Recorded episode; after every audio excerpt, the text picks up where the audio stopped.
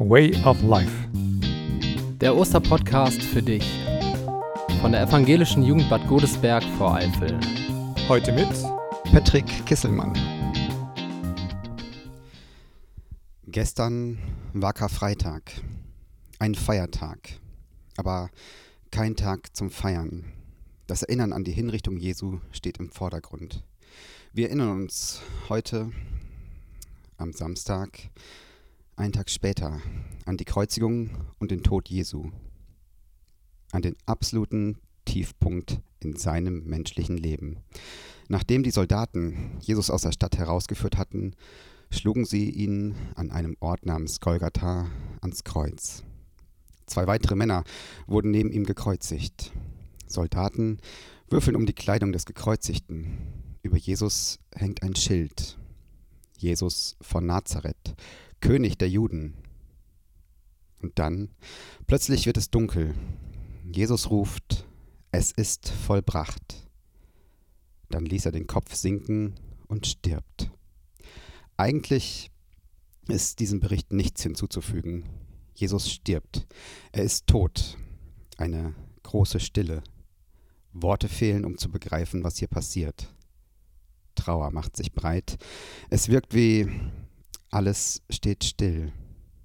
Ja, der absolute Stillstand. Aber Jesus sagte kurz bevor er starb, es ist vollbracht.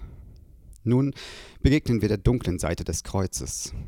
Wir begegnen unseren eigenen Zweifeln und Anklagen. Wir müssen damit fertig werden, dass unser Vertrauen an eine Grenze kommen kann, dass nicht immer alles so ausgeht, wie wir es uns wünschen. Aber das Leben ist so. Es kennt Verrat und Zerfall. Es weiß vom Verlieren und Sterben. Ja, es ist keine Hochglanzbroschüre, auf der sich jeder Fleck mühelos abwaschen lässt. Auch in unserem eigenen Leben ist nicht immer alles wunderbar und schön. Gott mutet uns zu, genau hinzusehen, genau hinzuhören. Es gibt keine Ausreden mehr. Wir sollen das Leben sehen, wie es ist, in all seiner Härte und Ungerechtigkeit. Der Kreuzigungsbericht ist aber auch von einer tiefen Hoffnung getragen, die eines ganz deutlich machen will. Was Jesus hier angetan wird, das wird ihn töten. Aber es wird ihn nicht auslöschen. Nach dem Bericht des Evangelisten Johannes klagt Jesus nicht, fragt nicht und er schreit nicht. Er nimmt sein Sterben als etwas Unabwendbares an. So kann er am Ende sagen, ja, es ist vollbracht.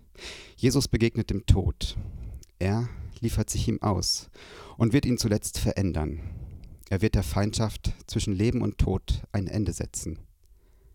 Darum geht es an Karfreitag, um den Beginn einer Verwandlung, die sich an Ostern vollendet.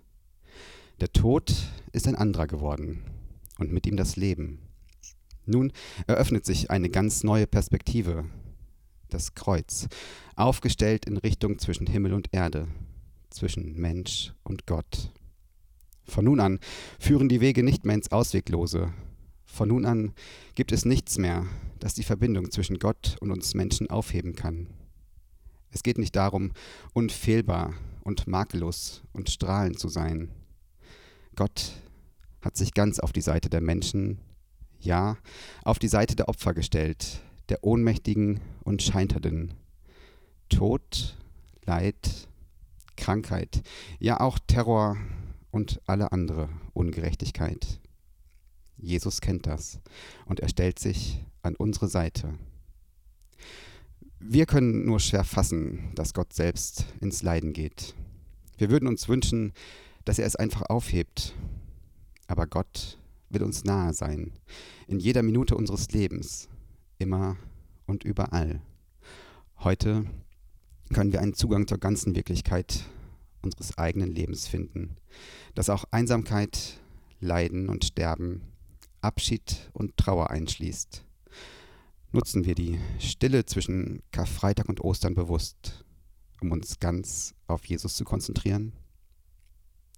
Nutzen wir die Stille zwischen Karfreitag und Ostern bewusst, um uns ganz auf Jesus zu konzentrieren? Vielleicht nehmen wir uns heute die Zeit, die Stille auszuhalten, nachzudenken über Leben und Tod. Es ist gut zu wissen, und spannend darauf zu vertrauen, dass Gott niemals fern ist, zu keiner Stunde, ob wir nun trauern oder uns freuen.